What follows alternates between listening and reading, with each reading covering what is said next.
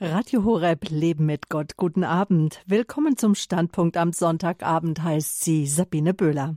Schön, dass Sie eingeschaltet haben. Heute Abend schalten wir nach Bolivien. Dort ist Pfarrer Josef Maria Neuenhofer in einer der größten Städte des Landes zu Hause, und zwar in La Paz, der höchstgelegenen Stadt auf der ganzen Welt.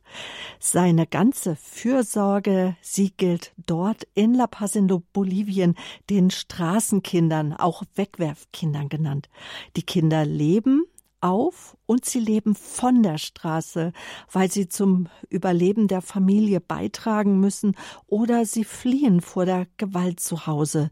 Hunger, Verwahrlosung, Gewalt und Prostitution und ja, das und vieles mehr gehört zu den Schicksalen vieler Kinder in Bolivien. Die Ursachen dafür, sie sind vielfältig auch vor Bolivien macht die weltweite Wirtschaftskrise nicht halt. Der zunehmende Drogenkonsum zerstört immer mehr Familien oder treibt die Menschen auch vom Land in die Städte. Um Hunger, Angst und Kälte auszuhalten, landen die Kinder oft selbst in Alkohol und Drogen und die meisten sind krank, viele sterben früh. In Bolivien haben sie einen bestimmten Namen, diese Kinder. Sie werden Desarables genannt, also solche, die man wegwerfen kann. Auch Wegwerfkinder genannt. Und so haben wir auch die Sendung überschrieben. Meine Straßenkinder in La Paz, sie brauchen eine Zukunft, also die Wegwerfkinder. Der deutsche Priester Josef Maria Neuenhofer hat in Bolivien das Projekt mit dem hoffnungsvollen Namen Arco Iris gegründet, das heißt übersetzt Regenbogen. Heute erzählt er uns vom Schicksal der Wegwerfkinder und wie er mit Unterstützung auch aus Deutschland versucht, jungen Menschen das Leben zu retten. Und ähm, von dem Förderverein in Deutschland werden wir nachher auch noch mit Rainer Langenbacher sprechen. Padre José, so wird er genannt auch, oder einfach nur Padre in Bolivien. Er sagt, meine Straßenkinder, sie brauchen eine Zukunft. Und wir schalten jetzt live nach La Paz, nach Bolivien. Dort ist Pfarrer Neuenhofer am Telefon. Hallo, grüß Gott, bei Ihnen ist jetzt Nachmittag, also einen guten Tag nach Bolivien. Ja, grüß Gott und herzlichen Dank. Ich freue mich auf unser Gespräch. Ja. Seit fast 20, nein 30 Jahren wirken Sie ja jetzt schon in La Paz und jetzt, wir haben Ihre ersten Worte gehört, wir erkennen sofort, dass Sie kein gebürtiger Bolivianer sind. Äh, Sie kommen aus ähm, Gladbach. Die Frage ist nun, wie verschlägt es einen Gladbach? Bacher, der auf dem Böckelberg aufgewachsen ist, wie verschlägt es ihn nach Bolivien? Ja, der Böckelberg ist ein Ausdruck für den Fußball aus früheren Jahren. Auf dem Bökelberg in Mönchengladbach bin ich groß geworden und äh, das ist also meine Heimat. Und ich bin in Deutschland äh, als Priester nie so ganz glücklich gewesen. Ich habe mich immer ein wenig gestoßen an der deutschen Kirche. Sie hat viel Geld, sie hat eine perfekte Infrastruktur, aber ihr fehlt auch die Nähe oft zum Menschen. Für mich muss der Weg der Kirche der Mensch sein und in erster Linie der leidende, der zu kurz gekommene Mensch, also der Kranke, der Gefangene, das Kind und so weiter. Und äh, über die bischöfliche Aktion Adveniat, wo ich Mitarbeiter war, als ich in Deutschland noch war, da bin ich oft nach Peru geschickt worden, unserem Nachbarland. Und da habe ich eine ganz arme und volksnahe Kirche kennengelernt und noch lieben gelernt. Und die hat mich angezogen. Und ich wollte eigentlich nach Peru. Äh, aber da war eine Terrororganisation, der Sendero Luminoso genannt, mit vielen Morden an Priestern und Schwestern. Und äh, ich durfte also nicht nach Peru. Und dann bin ich in das Nachbarland Bolivien gekommen. Und da bin ich seit über 30 Jahren. Bemerkenswert ist, dass Sie damals schon 54 Jahre alt waren. Also jeder kann sich jetzt ausrechnen, in welchem Alter Sie heute sind, also schon jenseits der 80 Jahre. Ähm, hat es lange gedauert, bis Sie heimisch geworden sind dort in einem völlig neuen Kontinent und Land?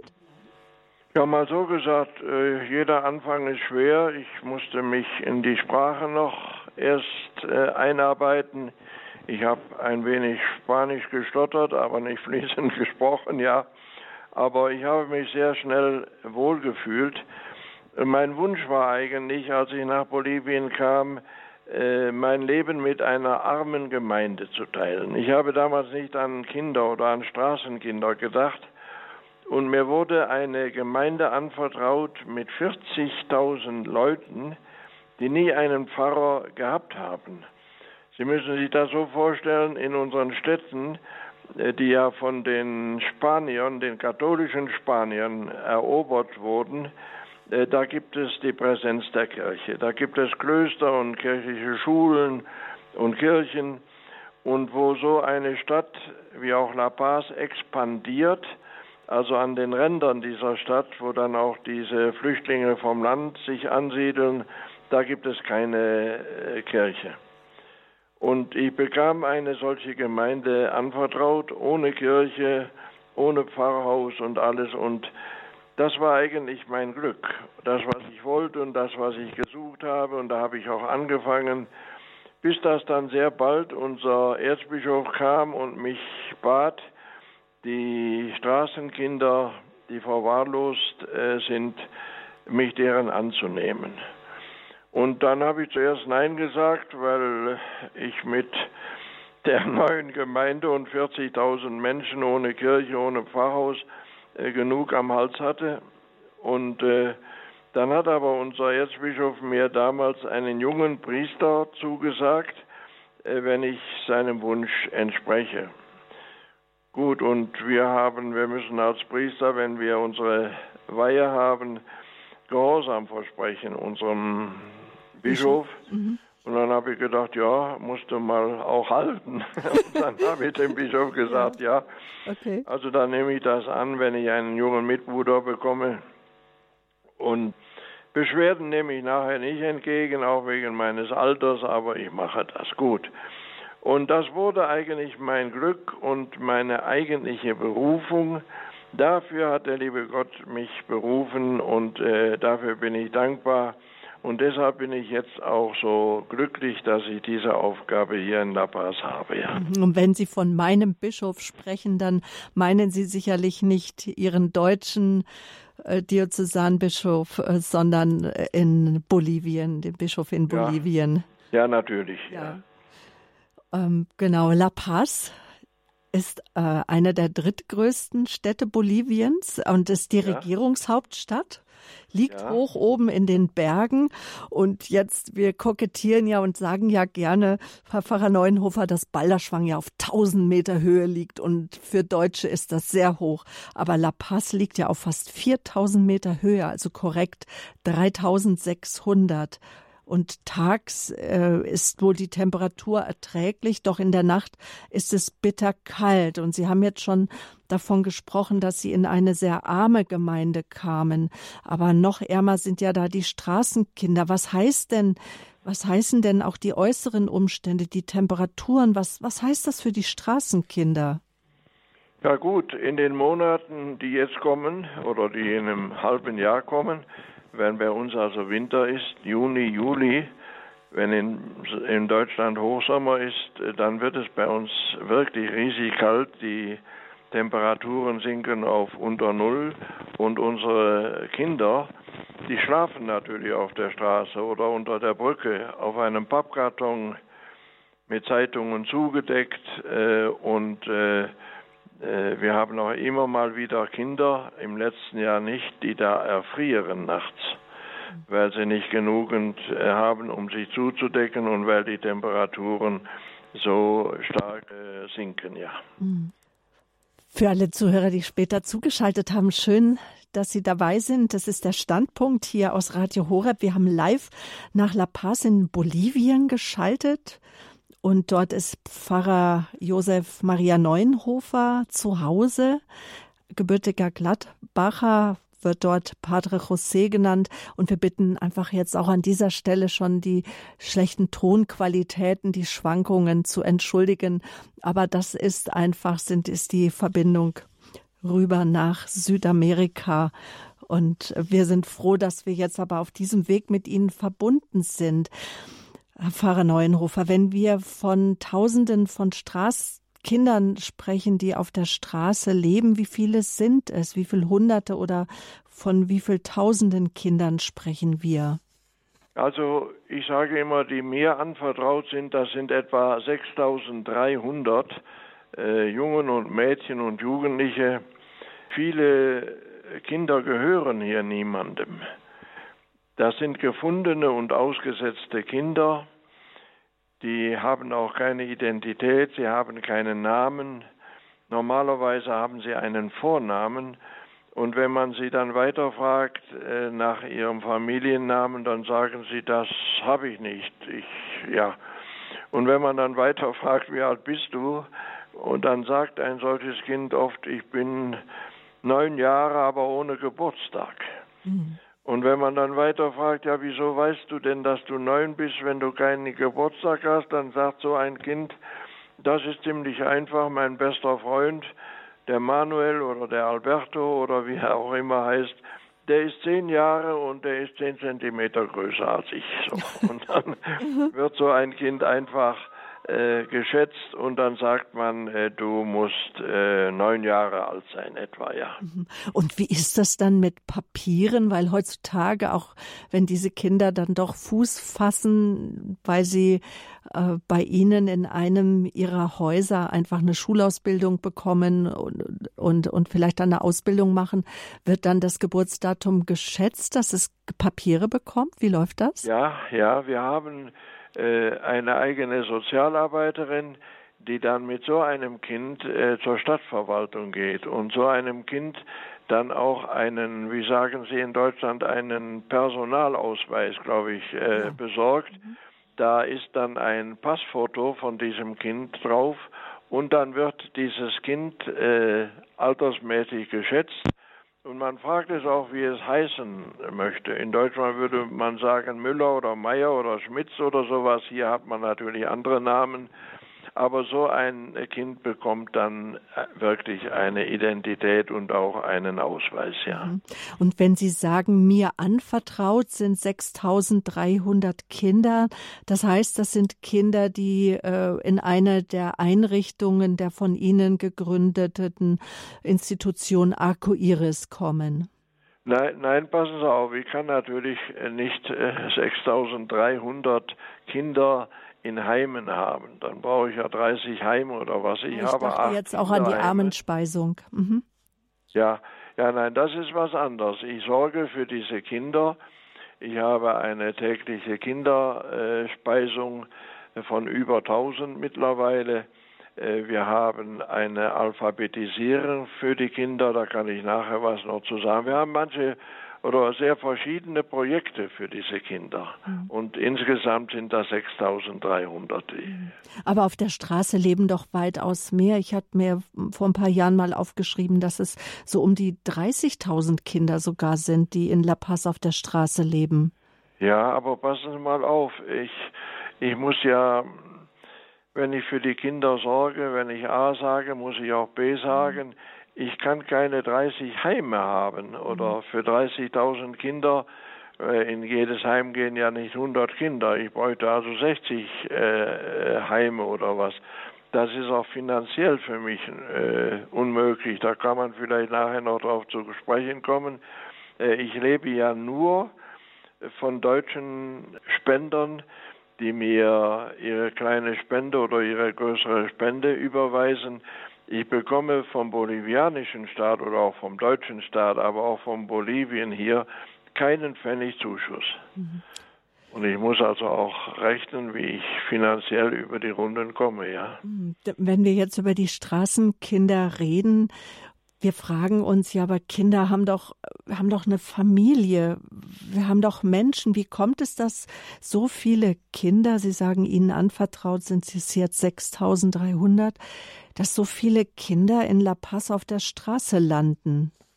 Ja, das hat viele Gründe. Das kommt von der Armut, das kommt von der häuslichen Gewalt, wo Kinder einfach verschlagen und auch sexuell missbraucht werden und dann ihr Zuhause, das ist natürlich nur eine Mutter hier. Und vor allen Dingen, äh, ich wollte sagen, die, die ihr Zuhause dann verlassen. Und dann hat das auch zu tun mit unserer Macho-Kultur in Bolivien. Die Macho-Kultur heißt, der Macho, der Mann, hat alles zu sagen und die Frau hat beinahe nichts zu sagen oder, oder überhaupt nichts zu sagen. Das heißt, die Frauen haben hier viele Kinder, eigentlich viel, viel, viel zu viele Kinder. Und äh, die Frau wird dabei nicht gefragt, sondern ich hätte beinahe gesagt, der Mann fällt über die Frau her. Und viele Frauen haben gerade entbunden, dann sind sie schon wieder schwanger. Und äh, so kommen äh, diese vielen Straßenkinder. Das sind dann äh, Kinder, wie soll ich sagen, das sind keine ich will das mal so ausdrücken, das sind keine Wunschkinder, sondern äh, das sind Kinder, ja, wo dann auch oft die Mutter sagt, hat mir jetzt neulich noch ein Kind gesagt, dich hat niemand erwartet, hat man zu dem Kind gesagt, und deshalb bist du auch unbeliebt. Irgendein Loch im Kondom ist schuld, dass es dich überhaupt gibt. Und deshalb, weil du nicht äh, erwartet wurdest, kannst du auch keine Liebe erwarten. Und so etwas ist natürlich ein Schwert in das Herz eines Kindes. Wenn man, die, wenn man erfährt, man ist äh, nicht geliebt, man sollte eigentlich gar nicht da sein, dann äh, wird man auch sicher nicht von jemandem geliebt. Und so ist es zu verstehen, dass hier so viele Kinder einfach auch ausgesetzt werden und auf der Straße und von der Straße leben müssen. Ja. Und vielleicht für alle, die der spanischen Sprache auch nicht so kundig sind, das Wort hat sich ja bei uns auch eingedeutscht, Macho-Kultur, aber Macho heißt auf Spanisch eigentlich, das heißt männlich oder Männche, also männlich. Also eine Männerkultur gibt es in Bolivien. Wir haben darüber gesprochen, warum so viele Kinder auf der Straße landen. Und äh, dann gibt es ja auch noch die Stadtflucht, dass viele Familien von, vom Land in die Stadt gehen und denken, dort sind bessere Arbeitsverhältnisse. Ja, aber diese Menschen kommen vom Regen in die Traufe. Die äh, haben auf dem Land sagen wir mal, wenig zu essen, aber äh, sie haben da ein Grundstück und sie können da Kartoffeln anbauen und so weiter und es zieht in die Stadt. Eine Stadt ist immer so wie ein, äh, wie soll ich sagen, so wie eine Attraktion. Äh, ein Magnet, wollte ich sagen, für viele Menschen und die kommen dann, finden aber in der Stadt keine Arbeit und die Not wird eigentlich nur größer, ja. Mhm. Und Drogen, Drogen, glaube ich, spielt auch noch eine Rolle, warum viele Kinder auf der Straße landen. Ja, natürlich.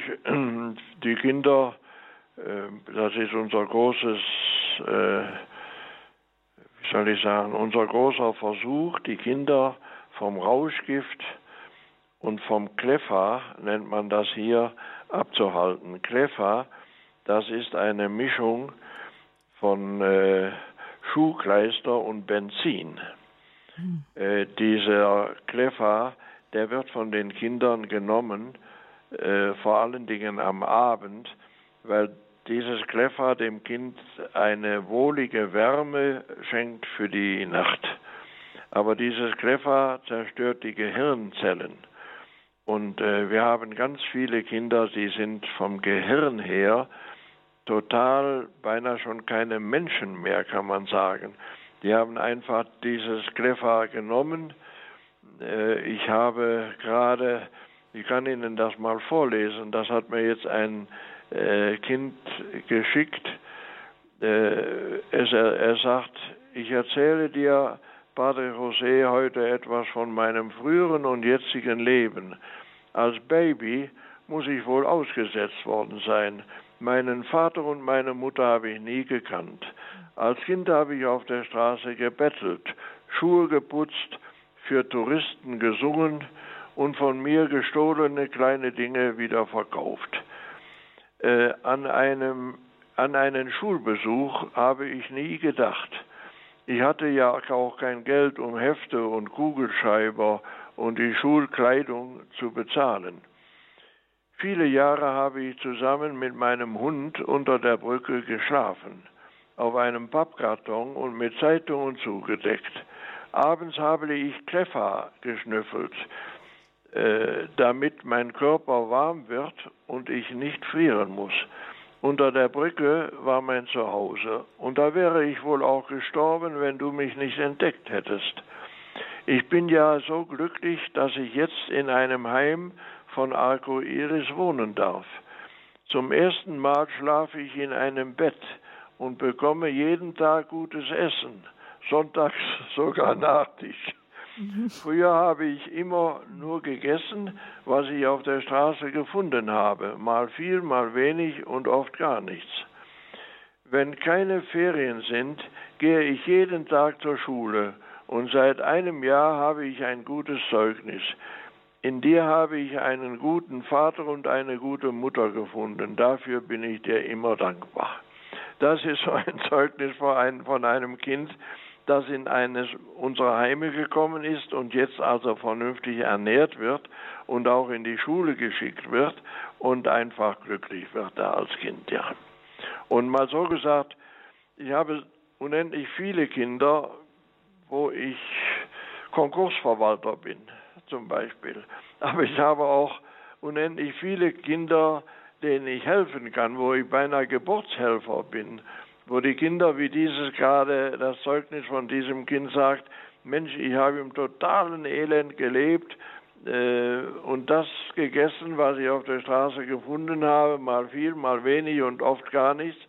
Und äh, diese Kinder haben jetzt ein Zuhause und äh, aus denen wird auch was. Wir haben nicht nur Misserfolg und das Negative bei diesen Straßenkindern äh, zu erzählen, sondern auch äh, unendlich viele Kinder, also Tausende, die in diesen äh, 30 Jahren, wo ich Arco Iris da hier aufgebaut und gegründet habe, also ihre Zuflucht bei uns gefunden äh, haben und auch etwas geworden sind. Wir haben eine ganze Reihe früherer Straßenkinder, die jetzt bei uns angestellt sind also die bei uns mitarbeiten und ein Gehalt bekommen. Äh, und wir haben zwei Kinder, die sind Rechtsanwälte geworden. Also wir haben auch viel Erfolg, muss man so sagen, ja.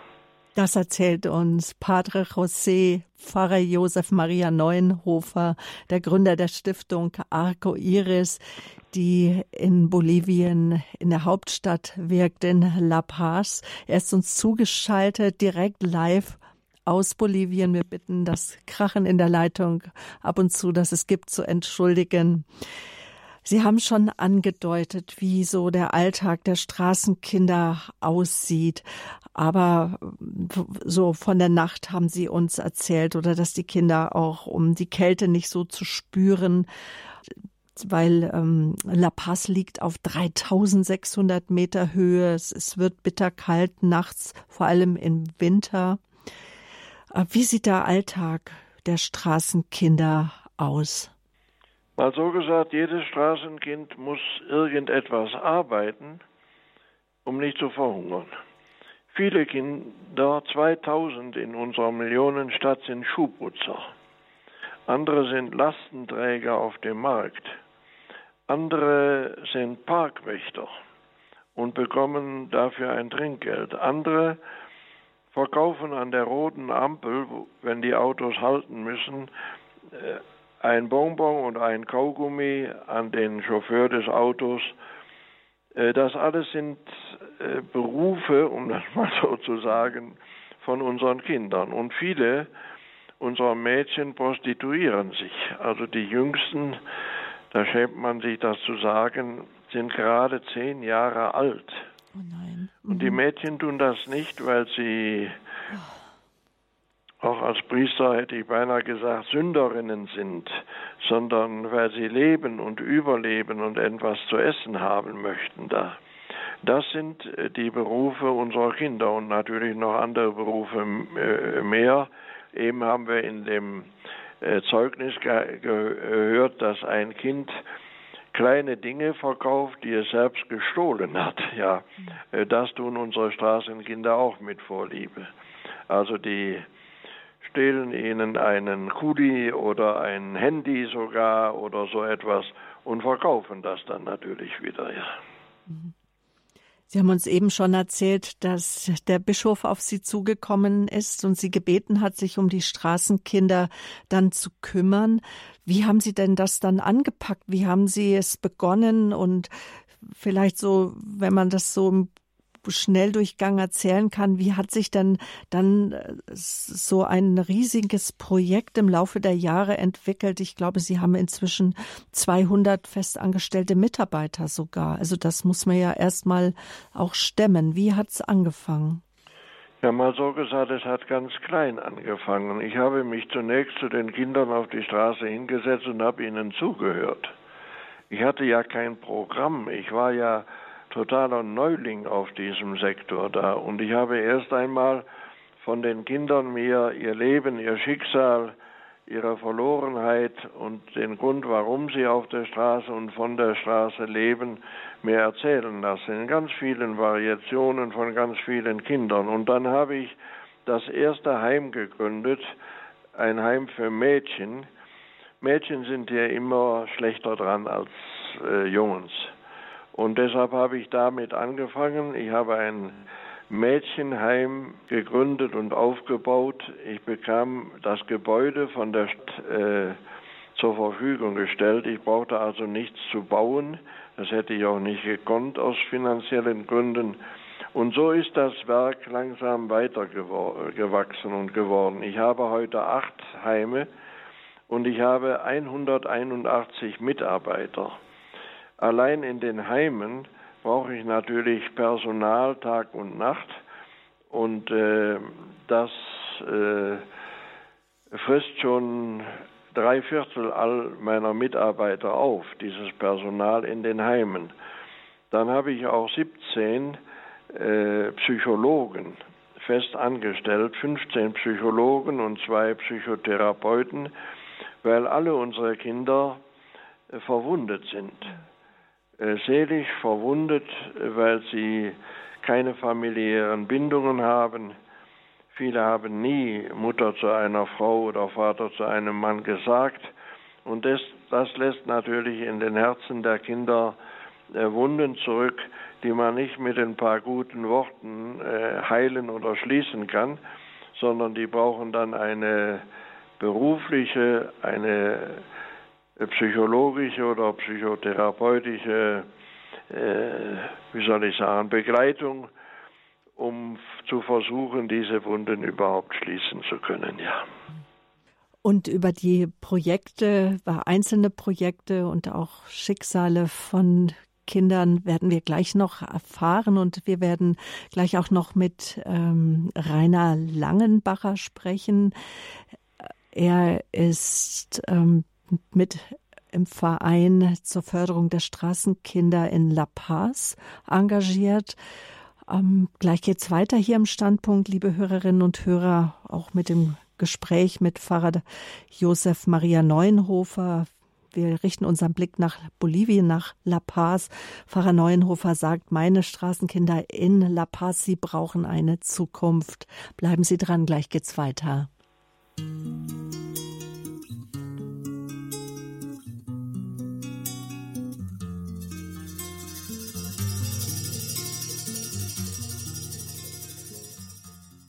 Ja, schön, dass Sie eingeschaltet haben hier bei Radio Horeb Ihrer christlichen Stimme. Wir richten heute unseren Blick nach La Paz, der Regierungshauptstadt von Bolivien.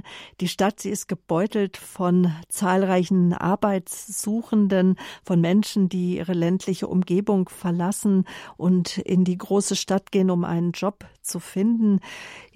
Die wirtschaftliche Lage ist für viele Menschen ausgesprochen schwierig und noch schwieriger ist die Situation der Kinder. Padre José Pfarrer Josef Neuenhofer, er ist mein Gast. Seit 30 Jahren kümmert er sich um die Straßenkinder in La Paz, um die Kinder, die keiner haben will, weil eben die Lebenssituation so schwierig ist. Auch der äh, Drogenkonsum ist sehr hoch. Äh, in Bolivien etwa fünf Prozent äh, der Bevölkerung konsumieren Rauschgift, insbesondere Marihuana oder Kokain. Aus den unterschiedlichen Gründen landen dann die Kinder auf der Straße, nehmen selbst Drogen. Äh, das sogenannte Klefa und dadurch werden die Gehirne auch beschädigt und welchen Kreislauf das mit sich bringt, das können wir nur erahnen. Die Kinder sind Schuhputzer, sie äh, sind Parkplatzwächter, verkaufen auch Dinge, die sie vielleicht gestohlen haben. Das haben wir eben von einem Zeugnis gehört, von einem Kind, das in einem der Kinderheime, das äh, Pfarrer Josef Neuenhofer aufgebaut hat, jetzt lebt. Ähm, wir wollen jetzt über einzelne Projekte sprechen und darüber, wie auch ähm, Pfarrer Neuenhofer von Deutschland aus äh, unterstützt wird.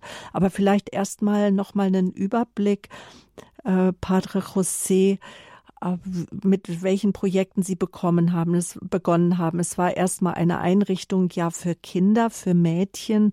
Und wie ging es dann weiter? Ja, mal so gesagt, dann wurde das Werk langsam größer, auch vom Personal her und von den Heimen her größer. Wie gesagt, ich habe jetzt äh, acht Heime und äh, 181 Mitarbeiter, die ich auch bezahlen muss. Und äh, wir haben zusätzlich zu den Heimen, und das kann ich vielleicht ein bisschen drüber erzählen, äh, auch ganz total andere und neue Projekte. Zum Beispiel eins ist die Alphabetisierung. Ein Straßenkind geht ja normalerweise nicht in die Schule. Und wenn es dann größer wird und ein Jugendlicher ist und eine Arbeit sucht, dann findet ein Analphabet auf unserem Arbeitsmarkt, das wird wie in Deutschland sein, keinen Job. Und so ein Jugendlicher landet oft im Gefängnis, weil er sich ans Stehlen gewöhnt. Und äh, die Alphabetisierung hat natürlich auch äh, ganz große menschliche Werte. Wenn einer lesen und schreiben äh, kann, dann hat er auch ein Selbstwertgefühl, sagen wir mal so, ein Selbstbewusstsein und wir machen das so, wir laden die Kinder ein, äh, sich alphabetisieren zu lassen. Und wir geben ihnen jedem Einzelnen, der das äh, akzeptiert, einen Tornister, einen Rucksack. Hier ist das ein Rucksack mit sechs Büchern, mit fünf Heften, mit Schreiberlingen, also mit so einem äh, Päckchen, wo man äh, Kugelschreiber und Buntstifte und Radiergummi und Lineal und sowas hat. Und das kostet uns 30 äh, Dollar oder 30 Euro. Und äh, wir bitten diese Kinder unter zehn Jahren einen Euro und selbst äh, von sich selbst dazu beizusteuern. Das ist für uns ein ganz wichtiges Prinzip. Wir möchten nichts verschenken. Und auch bei der Mittagsspeisung unserer Kinder müssen die Kinder umgerechnet 13 Cent von einem Euro äh, selbst dazu beitragen und wir geben ihnen ein wirklich gutes Mittagessen und auch ein Getränk.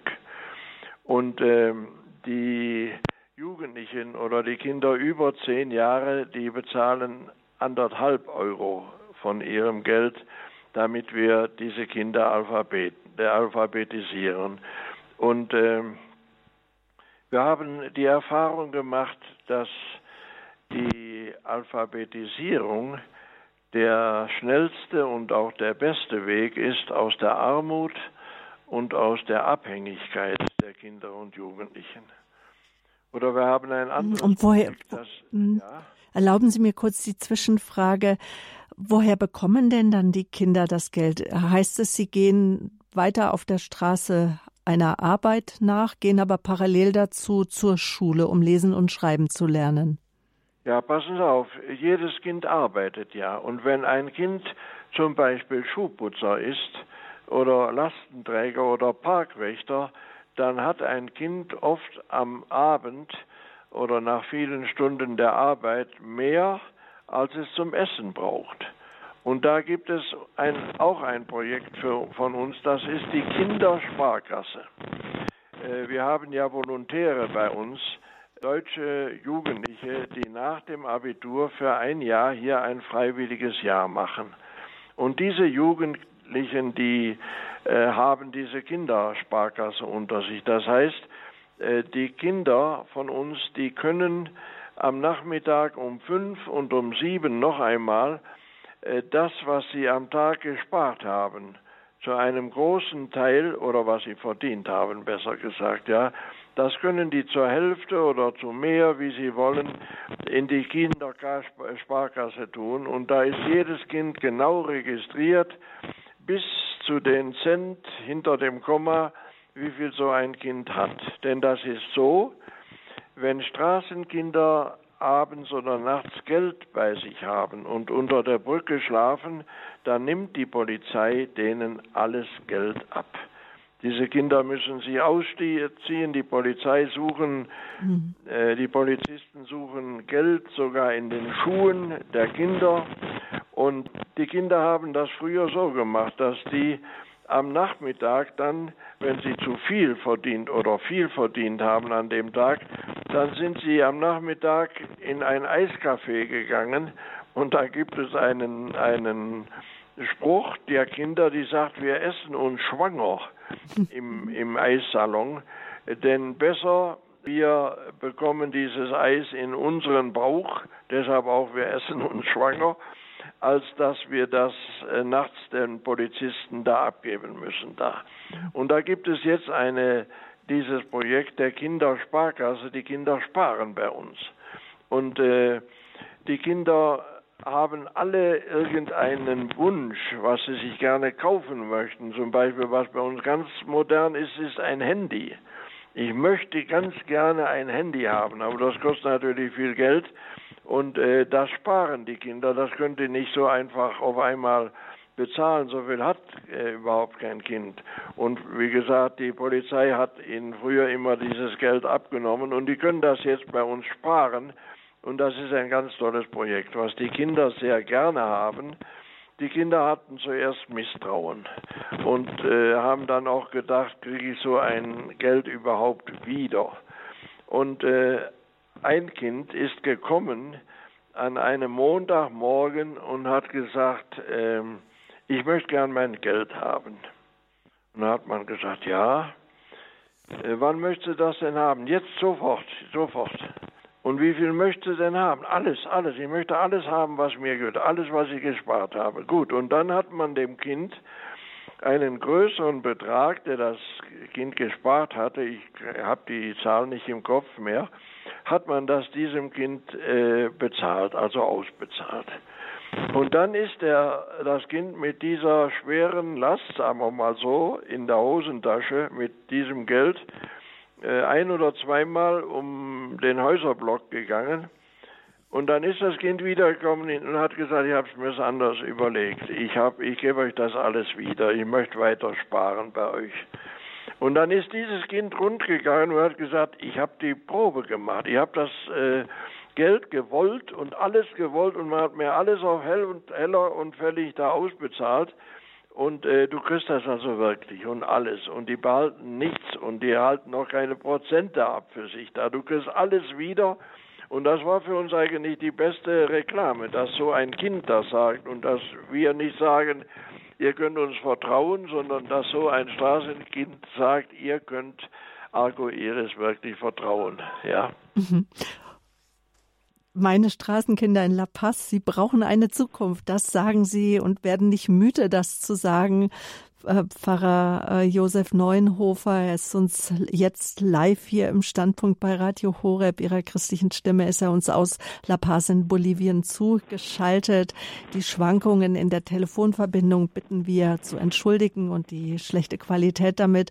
Und ich hoffe, wir haben jetzt eine gute Qualität, nämlich ähm, wir haben jetzt äh, Rainer Langenbacher in der Leitung.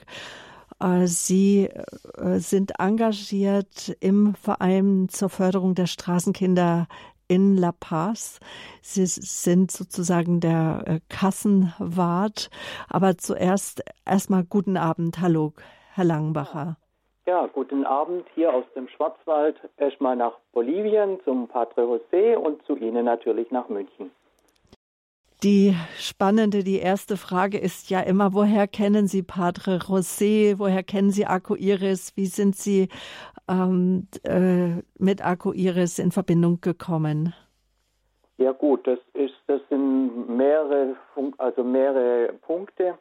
Also man muss dazu sagen, dass Padre José natürlich hier in Rottweil oder auch in Schramberg, hier im Umkreis in Süddeutschland, äh, bekannt war, weil er hier Pfarrer war. Er war also Pfarrer in Rottweil und er war Pfarrer in Dunningen. Und Dunningen und Rottweil sind so 20 Kilometer von Schramberg weg. Dann kannte ich ihn natürlich auch beruflich, was aber zu dem Zeitpunkt keine Rolle gespielt hat. Äh, letztendlich war das so, dass meine Tochter, ähm, die in der Schule am Gymnasium auch Spanisch äh, gelernt hat, einen Platz für ihr freiwilliges soziales Jahr gesucht hat. Und da fiel ihre Wahl eben auf äh, Lateinamerika und hat da was gesucht. Und zufällig bin ich durch den einen Ort gefahren und da hing ein Straßenbanner von Arcoiris und als ich zurückkam, äh, habe ich mich darum nochmal äh, schlau gemacht und dann war der Vorsitzende dieses Vereins, also mal mein Vorgänger, habe ich dann angerufen und habe gesagt, dass meine Tochter da Interesse hätte und so ging das Ganze los. So startete das 2009 und meine Tochter war dann von August 2009 bis August 2010 in La Paz beim Pfarrer Neuenhofer. Und das war dann auch so die Zeit, dass Sie zum ersten Mal von den Projekten der genau. Stiftung Arco Iris gehört haben. Heute engagieren Sie sich im Deutschen Verein zur Förderung der Straßenkinder. Sie sind ja verantwortlich für die Finanzen, aber auch für die Homepage. Ja. Warum engagieren Sie sich? Ja gut, meine Tochter äh, hat natürlich ein Jahr lang toll aus La Paz berichtet, wie toll das alles funktioniert natürlich auch, wie schwierig alles sein kann, aber nichtsdestotrotz eben alles irgendwie positiv. Und dann äh, kannte ich ja den Vorsitzenden und so kam er eben öfters mal ins Gespräch, obwohl man sich eigentlich auch so kannte. Und so bin ich dann 2011 quasi äh, in den Verein eingetreten. Und mein erster Job dort war dann quasi, weil ich sowas eben auch beruflich mache, war die Homepage neu zu gestalten. Also die hatten schon eine Homepage, aber die war halt veraltet in dem Moment und Homepages verändern sich ja heute sehr schnell. Und seit wann gibt es jetzt den Verein? Weil die Stiftung Akku Iris gibt es seit 30 Jahren und den Verein, denke ich mal, nicht so lange, oder? Wurde wirklich, der sofort gegründet? Ich muss jetzt wirklich lügen, äh, aber den Verein gibt es fast so lange, ähm, wie die mhm. Fundation Arco Iris in La Paz das heißt, von Anfang an konnten Sie, Herr Pfarrer Neuenhofer, einfach auch in Deutschland Menschen für Ihre Projekt, für Ihre Projekte den Straßenkindern zu helfen, konnten Sie sie gewinnen. Und wie unterstützt der Verein nun die Projekte von äh, Padre José und Aco Iris im weit entlegenen Bolivien, ja, der äh, höchstgeschlägensten Stadt der Welt? Ja gut, das ist eigentlich ganz einfach. Die ganzen Spenden, die für Pfarrer Josef Neuenhofer in Deutschland äh, auflaufen, die laufen quasi bei uns zum Verein zur Förderung der Straßenkinder in Bolivien. Die größte Arbeit macht natürlich der Pfarrer selbst. Er kommt immer wieder nach Deutschland und macht seine Reisen und besucht Gemeinden, Schulen, was auch immer und ähm, erzählt eben da von den Sachen, die er in Bolivien macht. Und die Spenden laufen alle über den Verein und wir, der Verein, wir haben eine Kooperation seit 2013 mit dem Kindermissionswerk, die Sternsinger, und die machen die Hauptaufgabe, die stehen dann quasi für die Spenden bereit und äh, die haben ja auch ein, ein, ein Siegel, das DZI-Siegel. Und das Kindermissionswerk überweist dann im Prinzip zweimal im Jahr eine größere Menge an Spendengeldern an die Fundation Arco Iris. Natürlich gibt es von der Fundation Arco Iris jedes Jahr einen, einen Finanzplan, für was welche Spenden ausgegeben werden. Und so kommt dann das Geld eben genau dort an. Also da gibt es keinen Umweg und gar nichts. Sie selbst waren auch schon in Bolivien, in La Paz, um sich auch ein Bild zu machen. Ja. Also wissen Sie noch, wann Sie wissen Sie noch, wann Sie das erste Mal drüben waren? Ja, klar. Also ich war jetzt wie gesagt äh, seit 2011 bin ich im Verein irgendwann war es mal Zeit für den, für den, also für den Vorgänger ähm, zu sagen, der war dann irgendwann um die 70, er hört jetzt auf. Dann war eben die Frage, wer macht es nach? Und äh, da gab es dann immer so viele Möglichkeiten, sodass ich dann, dann da dafür da stand und ich war dann seit 2015 war ich Vorstand dieses Vereins. Und ich bin dann 2016 das erste Mal nach La Paz gekommen. Heute bin ich jetzt nicht mehr Vorstand dieses Vereins, aber das ist sehr unglücklich, weil ähm, wir hatten einen sehr guten Kassier, der das auch über zehn Jahre gemacht hat und der ist 2020 von jetzt auf nachher verstorben. Also ganz, ganz plötzlich. Und da ich etwas Ahnung hatte über, über die ganzen Spenden, und Spendeneingang und was auch immer, ähm, war das dann das Naheliegendste, dass ich äh, quasi den Kassier oder den Schatzmeister mache. Und, und das ist ja auch keine, auch keine schlechte Voraussetzung, selbst da gewesen zu sein, Vorstand ja, ja, gewesen. Und dann weiß genau. man einfach auch, ähm, weil auch das Geld zu transferieren, man muss ja einfach gucken, dass es in gute Hände kommt. Genau. Und vor Ort wird das Geld von Pfarrer Neuenhofer persönlich ja auch verwaltet. Richtig. Wer sich einen Eindruck machen möchte, der kann auch auf die äh, Seite, auf die Homepage genau. gehen von Ihnen. Die haben Sie ja gemacht und liebe Zuhörer, wenn Sie auf, auf das Programm von Radio Horeb gehen, www www.horeb.org backslash Programm. Dann am heutigen Tag, 29. Januar, abends die Standpunktsendung, finden Sie alle Informationen und auch den Link zur Homepage der Foundation Arco Iris und auch natürlich dann des Förder des Deutschen Vereins zur Förderung der Straßenkinder.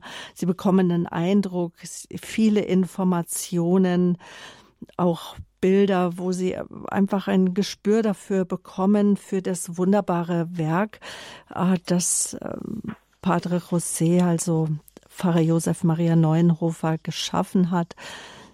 Man könnte sagen, er ist Lichtträger geworden für unzählige hilfsbedürftige Menschen, für Kinder, für Frauen in Not.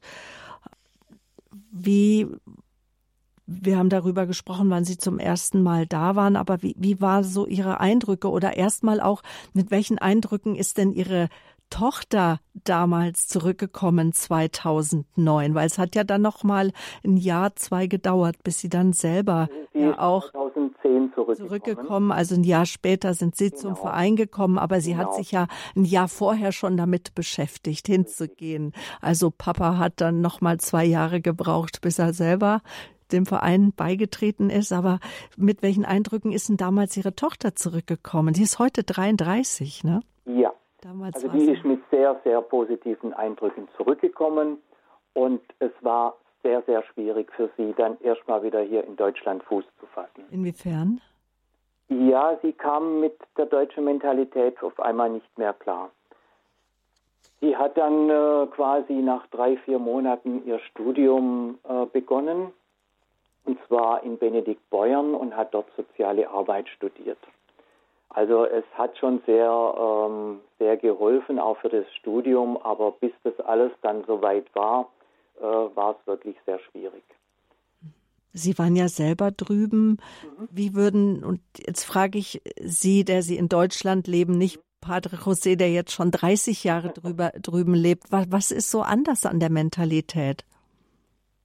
Ja gut, an der Mentalität, das ist jetzt vielleicht schwierig für jemand, der hier in Deutschland lebt, ähm, zu sagen.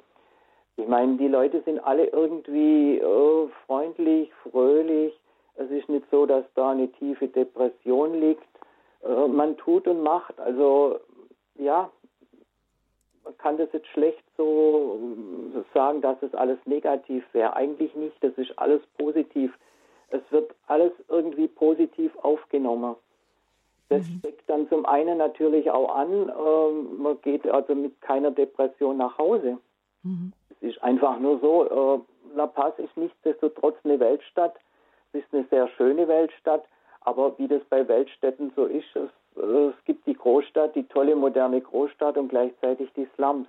Mhm. Und äh, es gibt da keine so genauen Grenzen.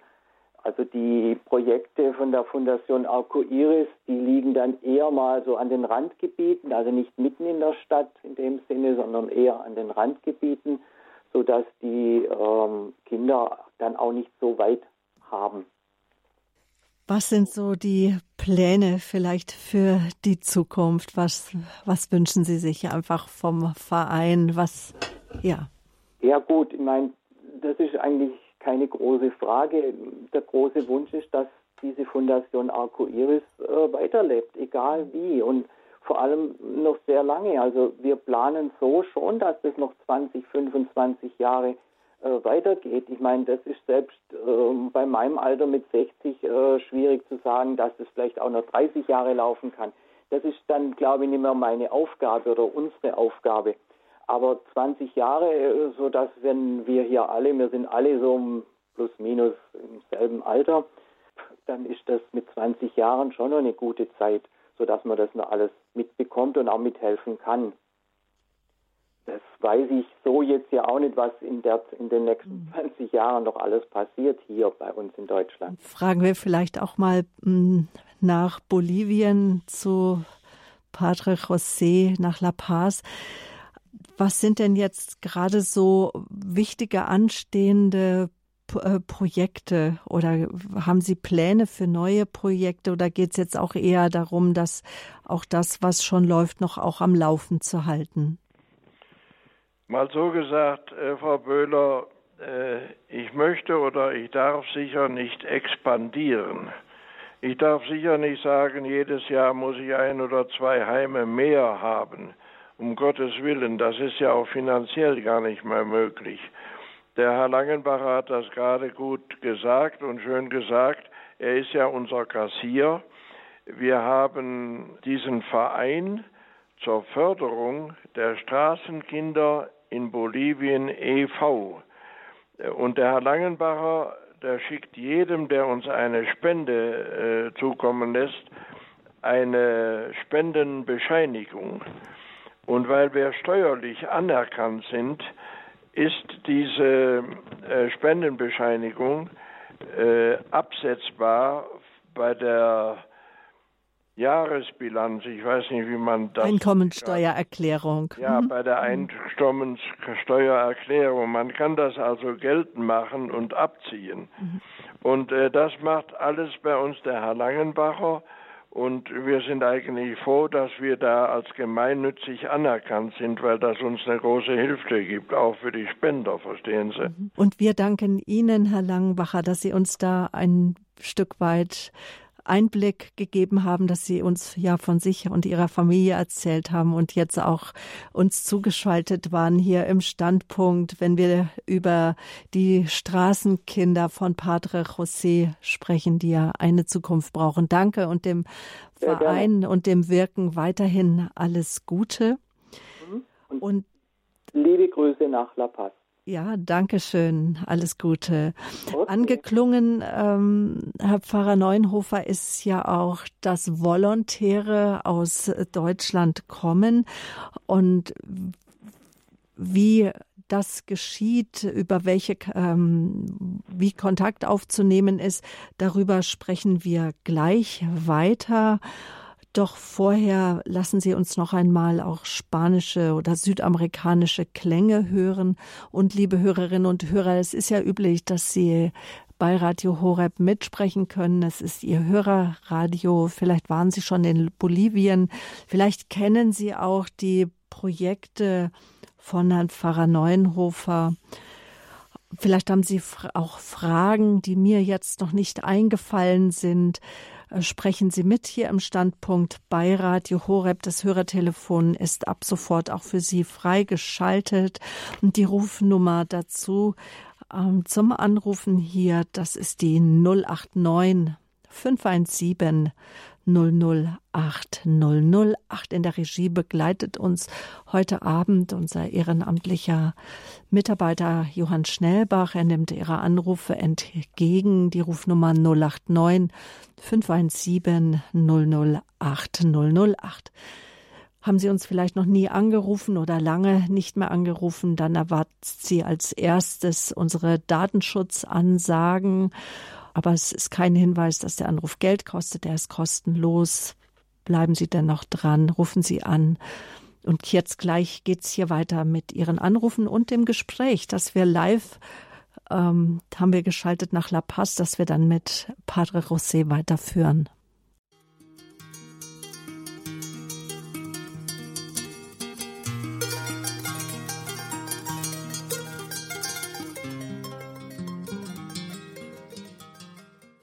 Willkommen zum Standpunkt hier bei Radio Horeb, Ihrer christlichen Stimme in Deutschland. Mein Gast ist live zugeschaltet aus Bolivien. Das ist Pfarrer Josef Neuenhofer, Kinder von der Straße der bolivianischen Hauptstadt La Paz zu holen und sich um sie zu kümmern. Das ist ihm zur Lebensaufgabe geworden. Er hat aufgrund dessen das Hilfswerk ähm, Regenbogenstiftung Foundation Arco Iris gegründet ähm, seit 93 lebt und wirkt er in Bolivien in La Paz. 94 hat er Iris gegründet, also vor fast 30 Jahren.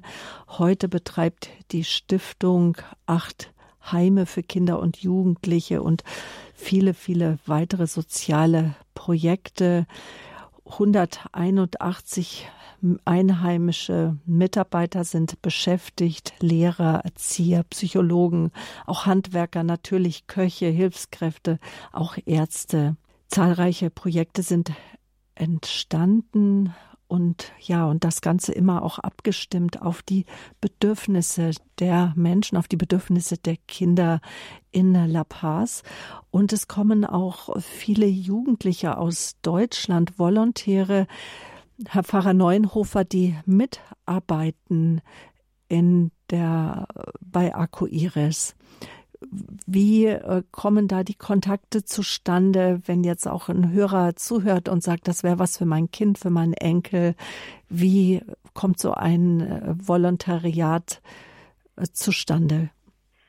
Das geht so. Wir bekommen alle unsere Volontäre durch Weltwärts heißt diese Organisation. Das ist eine Organisation des deutschen Staates. Der deutsche Staat äh, möchte eigentlich, dass Jugendliche andere Länder, andere Kulturen, andere Sprachen äh, kennenlernen. Und äh, diese Jugendlichen kommen jedes Jahr 20 zu uns und äh, helfen uns. Die kommen alle als Abiturienten. Keiner von ihnen hat eine berufliche Ausbildung. Die können uns also nicht äh, irgendwie in unseren Handwerksbetrieben oder was helfen, sondern die kommen mit einer ganz guten Disposition nach hier. Die wollen helfen und sie helfen uns sehr viel. Aber man muss auch sagen, wenn diese Jugendlichen gehen nach einem Jahr, dann sagen eine ganze Reihe, ich habe mehr gelernt oder ich habe mehr bekommen, als ich selbst gegeben habe. Das heißt, die bekommen hier im Land auch ganz viele Werte, die es in Deutschland gar nicht mehr gibt. Die lernen zum Beispiel Armut kennen. 70 äh, Prozent der Bolivianer sind arm und 20 Prozent der Bolivianer leben in extremer Armut, das heißt ohne das tägliche Brot. Oder die Bolivianer sind sehr froh vom Volk her. Sie singen und tanzen gern. Und die Bolivianer haben Zeit. Es ist nicht ein gestresstes Leben wie oft in Deutschland, äh, dass man von einem zum anderen hin, her, hin oder her hastet, sondern äh, das ist hier ein ganz anderes Lebensgefühl. Und diese Jugendlichen, die, äh, die erleben das. Ich kann Ihnen das sagen. Ähm, wir haben gerade mit den Jugendlichen vor einem guten Monat, als Weihnachten war, einen, einen Gottesdienst gehalten mit Straßenkindern. Und dann haben wir jedem Kind einen Zettel gegeben, da stand nur drauf, ich wünsche mir zu Weihnachten und dann nichts mehr. Und dann sollte das Kind da drauf schreiben äh, seine Wünsche. Ich lese Ihnen ein paar Wünsche vor. Mhm. Da schreiben Kinder, jemanden, der mich mag, eine warme Decke für die Nacht, elektrisches Licht für unsere Hütte, zehn Aspirintabletten für meine kranke Mutter, dass man mich nicht vergewaltigt, ein paar richtige Schuhe, dass Pedro wieder gesund wird, eine Puppe mit Armen und Beinen, jeden Tag genug zum Essen, dann, dass man mich nicht schlägt und so weiter. Aber jetzt höre ich auf, das reicht ja. Äh, das sind Kinderwünsche, die auch die Not oder die Armut unserer Kinder dokumentieren. Und das erleben unsere Jugendlichen und äh, die sagen, Mensch, da wünscht sich ein Kind eine Puppe mit Armen und Beinen. Das heißt, das Kind hat sich eine Puppe gefunden im Mülleimer, also beim Abfall, und dem fehlen Arme und Beine. Und ich habe daheim, als ich Kind war, mindestens 20 Puppen gehabt. Äh, mit äh, Ton äh, und ohne Ton und angekleidet und jedes hatte Beine und Arme äh, und, und so weiter. Verstehen Sie?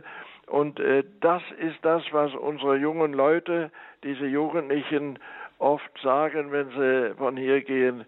Ich habe viel mehr bekommen, als ich als ich selbst gegeben habe. Mhm. Wir haben jetzt eine Jugendliche, die war an einem Abend gar nicht recht beieinander und ihre äh, Mitkumpanen äh, äh haben gesagt, Padre, du musst zu der mal gucken, die ist irgendwo da neben der Kappe.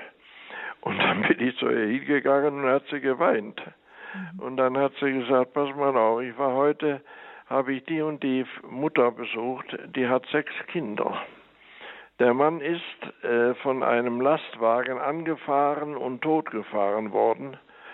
Und es gibt hier keine Kinderhilfe oder eine, eine wie sagt man, Witwenrente oder sowas. Äh, man hat der Frau gesagt, du hast Pech gehabt, du hast keinen Mann mehr und äh, der den Unfall verursacht hat, der muss den Sarg bezahlen. Gut, und damit hat sich alles. Und jetzt hat die Volontäre da, die Volontärin da einen Besuch gemacht und deshalb war die so ganz äh, traurig und down und äh, beinahe sprachlos und hat gesagt, weißt du was, diese Frau, die ist 36 Jahre, die hat sechs Kinder.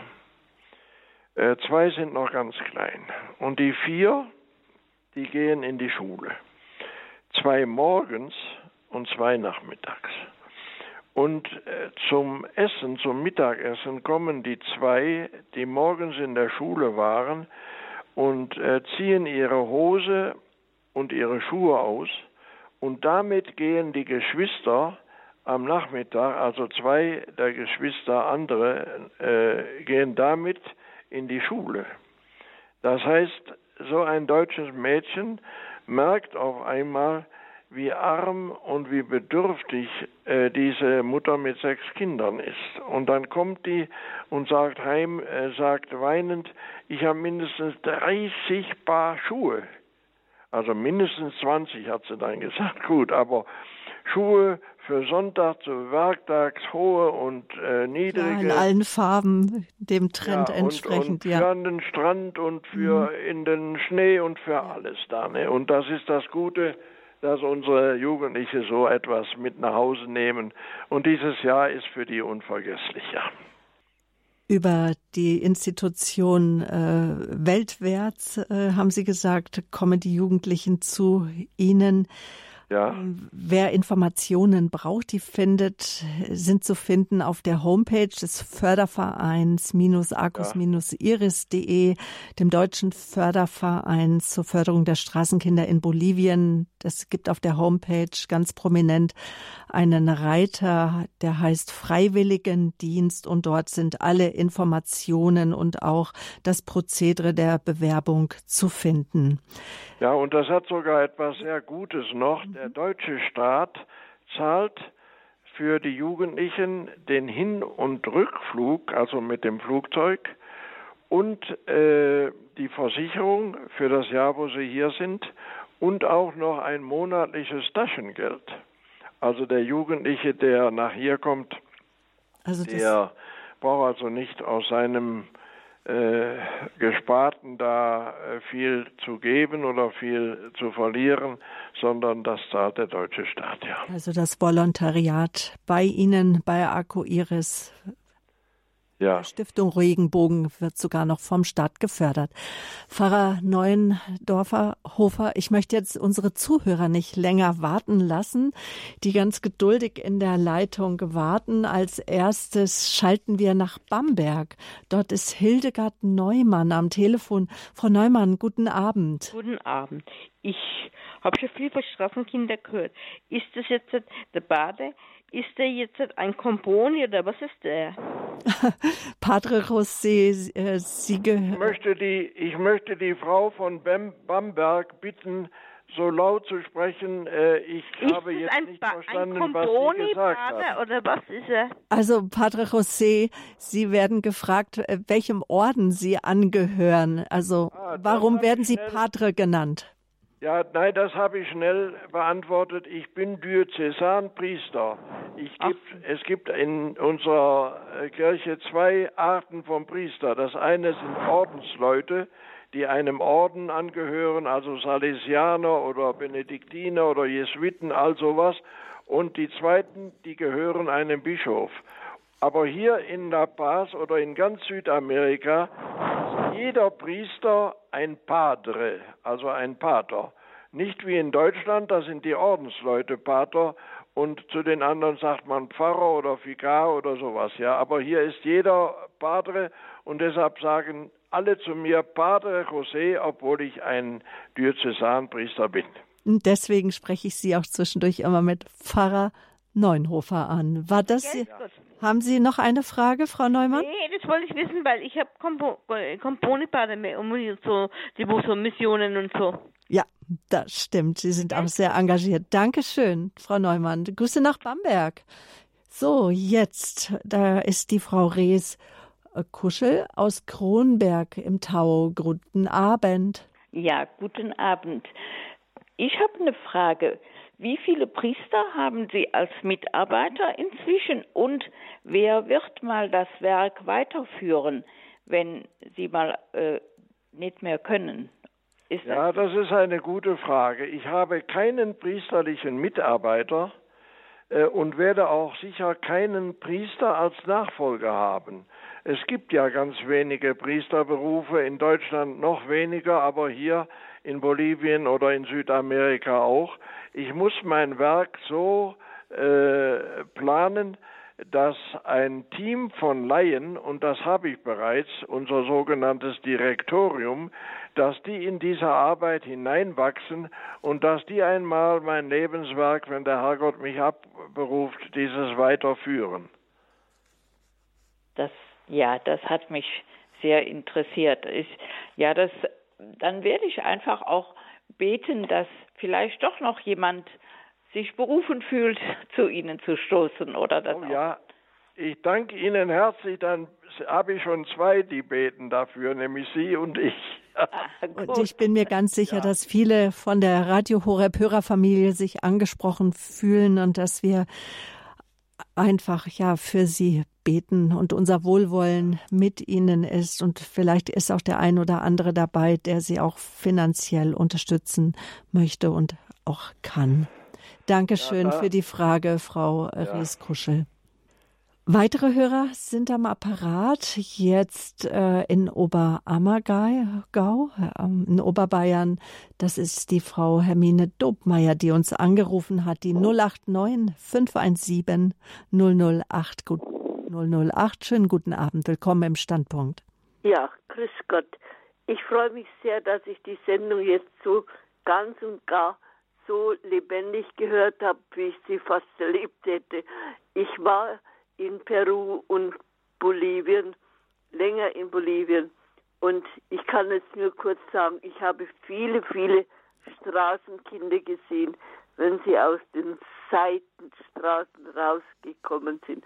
Wir haben den Kindern immer was zu essen gekauft und, und der Brot, also irgendwas. Und dann kam ich eines Tages aus dem Hotel raus und das Bild sehe ich heute. Ich bin 87 Jahre. Und damals war ich halt, naja, 2008 was, war ich in, äh, dann habe ich gesehen, ich komme aus dem Hotel mit meiner Freundin raus, da sitzt eine junge Frau mit einem Baby im Arm, sitzt vor der Hoteltüre und ist, also ich kann gar nicht sagen, wie mich dies gerührt hat. Schon einmal dieses Baby. Ich bin sofort zurück äh, ins Hotelzimmer, habe mein kleines Hanselkissen, meine Handtücher, also alles, was ich gemeint habe, was ich nicht brauche, die ganze warmen Sachen habe ich hier auf dem Schoß gelegt. Und es ist unglaublich, man kann sowas nicht vergessen, wenn man die Kinder gesehen hat und wenn man einfach das Elend und die Not und die armen Leute gesehen hat, ich habe immer zu meiner Freundin gesagt, also ich kann niemals reich werden, das werde ich sowieso nicht. Ich bin Krankenschwester, aber ich habe auf Entbindung gearbeitet und dann habe ich dieses Baby gesehen. Ich hätte es am liebsten in den Arm genommen, aber ich habe mich auch nicht getraut. Und diese junge Mama, die saß da also auf dem Steinboden. Ich habe ihr alles gebracht, was ich an mhm. Wäsche hatte.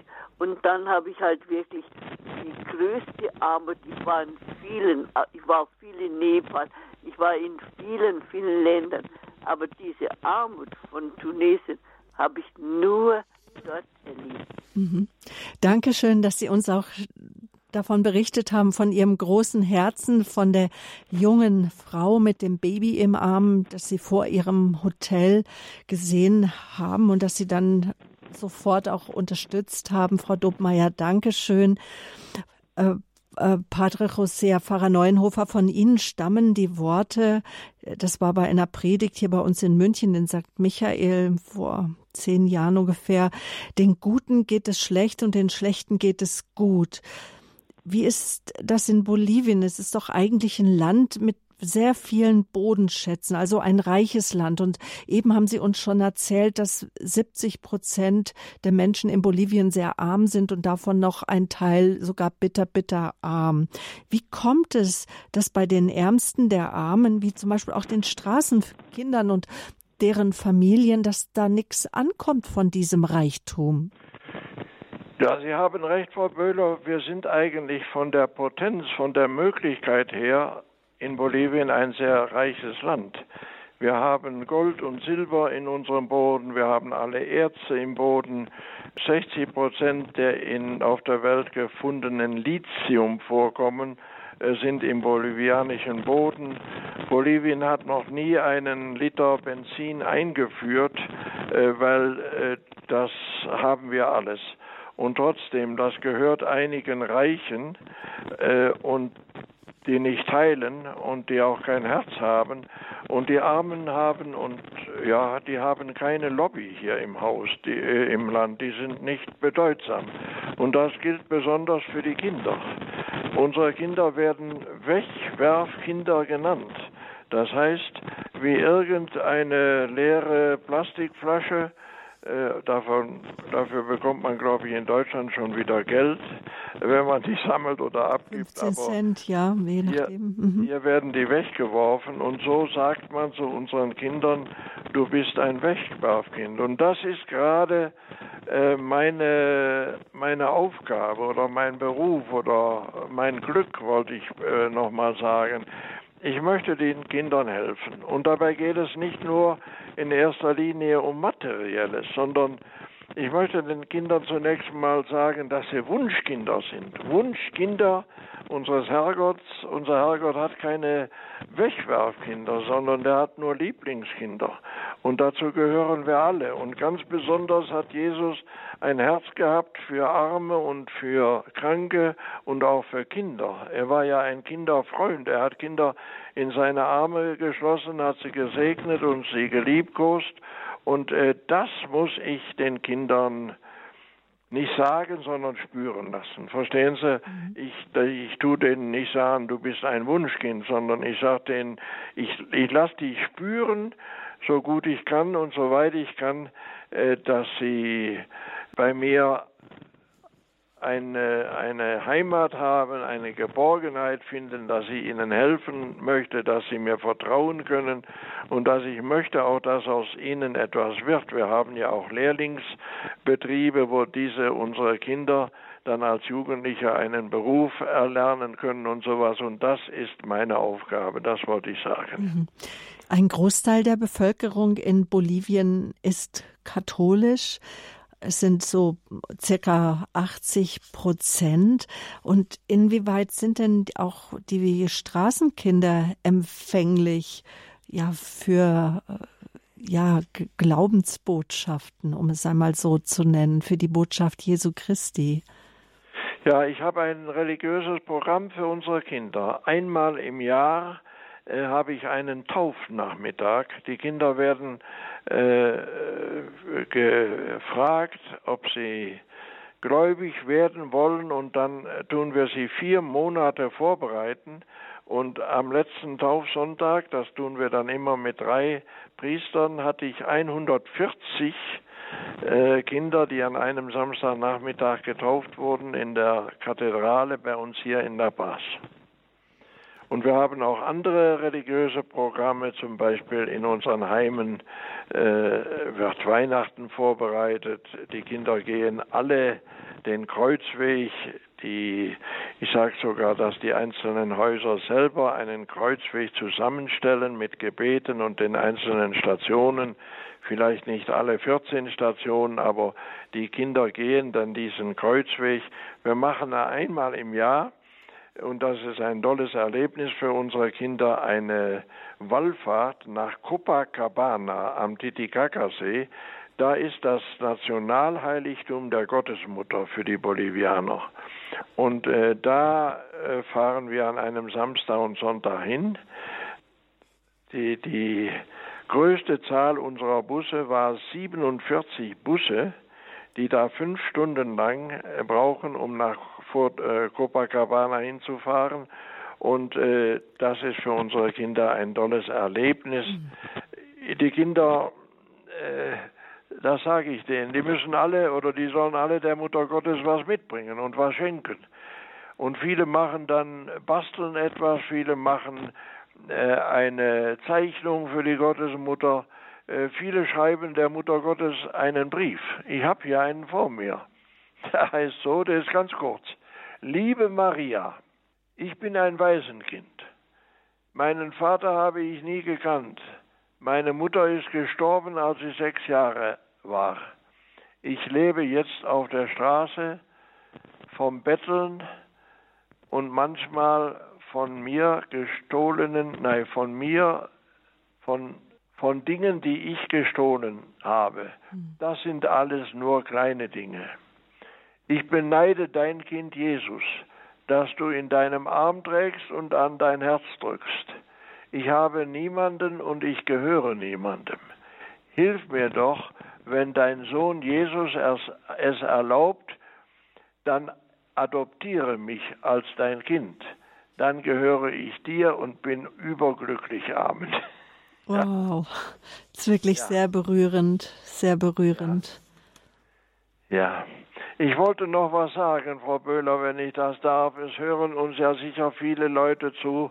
Ich möchte an das Herz dieser Leute klopfen. Vielleicht können Sie mir eine kleine Spende überweisen. Ich lebe ja davon und ich habe wirklich finanzielle Sorgen, muss ich sagen. Man sagt, dass in Deutschland die Lebens, wie sagt man das, Haltungskosten. Lebenshaltungskosten sind einfach auch gestiegen hier. Ja, und das äh, merke ich hier natürlich nicht, was da in Deutschland zugeht, aber jedem, der mir eine kleine Spende gibt, dem, der zeigt sein gutes Herz unserem Herrgott und unser Herrgott lässt sich sicher nicht in Güte und Großherzigkeit da übertreffen. Äh, vielleicht können Sie auch unsere Kontonummer, Frau Böhler, Genau, die Kontonummer, die ist, damit es einfach einfacher ist und unkompliziert, ausnahmsweise jetzt äh, für das Projekt der Stiftung Iris äh, auch hinterlegt auf unserer Homepage www.horeb.org zu den Angaben zur Sendung finden Sie auch die Bankverbindung und auch die Adresse des Deutschen Fördervereins, wenn Sie da einfach auch nochmal telefonieren möchten, um sicherzugehen, dass das Geld tatsächlich ankommt. Oder Sie können auch den Radio Horeb Hörerservice anrufen. Die Nummer ist die 08328 921 110. Morgen früh 9 Uhr sind die Kollegen wieder da und geben Ihnen gerne Auskunft.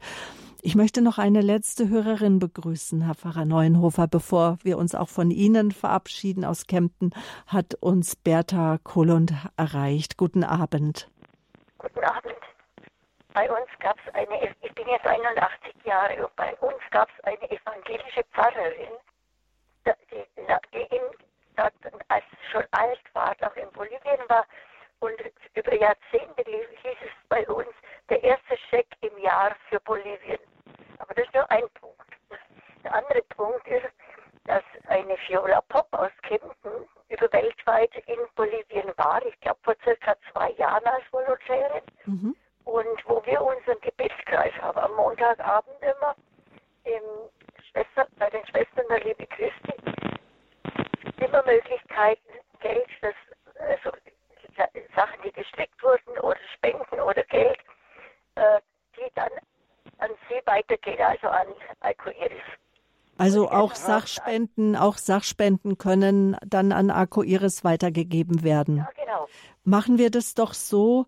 Rufen Sie doch im Hörerservice an, geben Sie diese Information an den Radio Horeb Hörerservice und ich stelle diese Info, den Kontakt einfach dann noch auch in das Informationsfeld. Dankeschön, dass Sie mich darüber informiert haben, ja? Gerne. Und das kommt an. Rufen Sie morgen im Hörerservice an. Ich sage nochmal die Nummer auch für alle anderen Hörer, die sich informieren möchten. Und zwar äh, ab morgen 9 Uhr ist er wieder für Sie da, der Hörerservice unter der Rufnummer 08328 921 110. Ja, und damit geht der Standpunkt auch dem Ende entgegen. Dankeschön, ähm, Padre José, dass Sie uns auch wieder ja eindrucksvoll auch von Ihrem Lebenswerk berichtet haben. Also das ist zu spüren, Ihr Herz, auch für, gerade für die Straßenkinder, für die Wegwerfkinder in Bolivien für Sie, auch für Ihr Lebenswerk, auch für Ihre persönliche Gesundheit. Alles Gute, denn Sie haben ja schon auch noch ein, ein Arbeitspensum, als wir beide uns verabredet haben zum Telefonieren oder auch nicht. Wir haben es gestern nicht mehr geschafft. Da haben Sie mich auch wissen lassen, dass Sie noch auch ja natürlich aktiv sind. Vielleicht noch so ganz kurz, was wartet denn jetzt noch heute auf Sie? Es ist jetzt, wir haben fünf Stunden Zeitunterschied. Also bei Ihnen ist es jetzt so gegen vier, halb fünf, halb fünf Uhr am Nachmittag. Ja, wir haben jetzt halb fünf. Äh, mal so gesagt, mein großes Programm war heute Morgen. Ich hatte mehrere Gottesdienste. Ich bekomme jetzt noch von zwei Leuten Besuch. Ich äh, kenne die beiden Leute nicht, aber die die haben, die brauchen mich irgendwo, haben sie gesagt, ob ich Zeit für sie hätte und dann habe ich gesagt, ja, um fünf und der anderen um sechs gesagt und äh, die zwei besuchen mich noch. Aber ich habe heute kein Riesenprogramm mehr, das muss ich sagen, ja. Aber dennoch, in Ihrem Alter jenseits der 80, wie kommen Sie zurecht mit der Höhe und der Luft?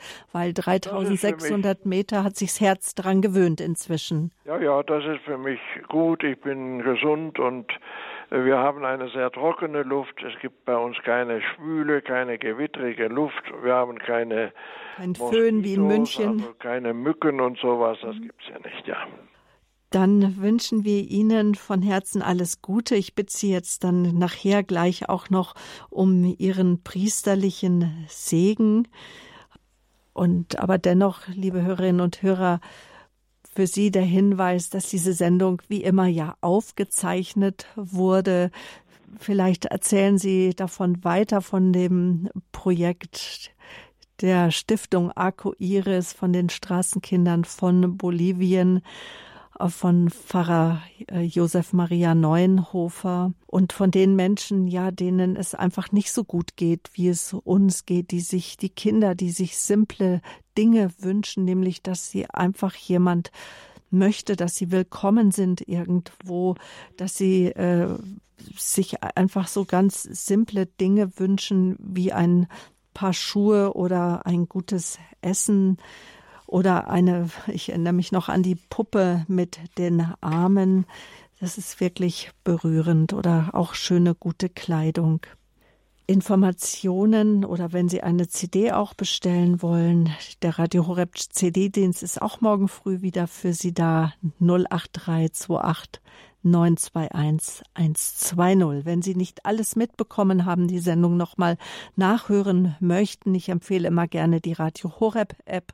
Wenn Sie ein Mobiltelefon haben, laden Sie sich sie herunter. Darüber kann man hervorragend Sendungen nachhören. Ansonsten auf unserer Homepage www www.horeb.org. Und nachher erwartet Sie noch die Sendung Gott hört mein Gebet. Vielleicht können Sie auch einfach für die Projekte von Pfarrer Neuenhofer oder auch für ihn auch noch beten und dass wir ihn einfach jetzt in nächster Zeit auch noch im Herzen haben, ihn und seine Anliegen. Am nächsten Sonntag ist Martin Schleske bei uns zu Gast, wieder um 20 Uhr im Standpunkt. Er ist Geigenbauer Physiker und Autor. Und er hat äh, das Buch geschrieben, Werkzeuge in, äh, in Resonanz mit Gott, mit Texten, die einfach Freude bereiten, mit Texten, die in das Geheimnis Gottes, in Resonanzerfahrungen, so schreibt er oder sagt er das, in das Geheimnis Gottes hineinführen und ähm, wir sprechen dann nächste Woche über ein, ähm, ja, ein Leben im Gebet, ein Leben in innerer Weisheit und wie komme ich hin zu Lebensfreude und Lebenskraft? Wie kann auch das Wort Gottes, wie kann das Hinwenden zu Gott mich durch schwierige Zeiten bringen, durch Einsamkeit? Wie kann ich im Leid bestehen? Nächste Woche also Werkzeuge in Resonanz mit Gott mit Martin Schleske. Und nun bitte ich Sie, Padre José, höflich um Ihren abschließenden Segen. Ja. Unsere Hilfe ist im Namen des Herrn, der Himmel und Erde erschaffen hat. Auf die Fürbitte Mariens segne und begleite uns der allmächtige Gott, der Vater und der Sohn und der Heilige Geist. Amen. Amen. Dankeschön. Grüße noch nach Bolivien, noch einen guten Tag und danke Ihnen auch, Frau Böhler, herzlichen Dank für das gute Gespräch und viele Grüße und herzlichen Dank an alle unsere Hörer. Und damit verabschiede ich mich von Ihnen, Padre José, und auch von Ihnen, liebe Hörerinnen und Hörer, Ihre Sabine Böhler.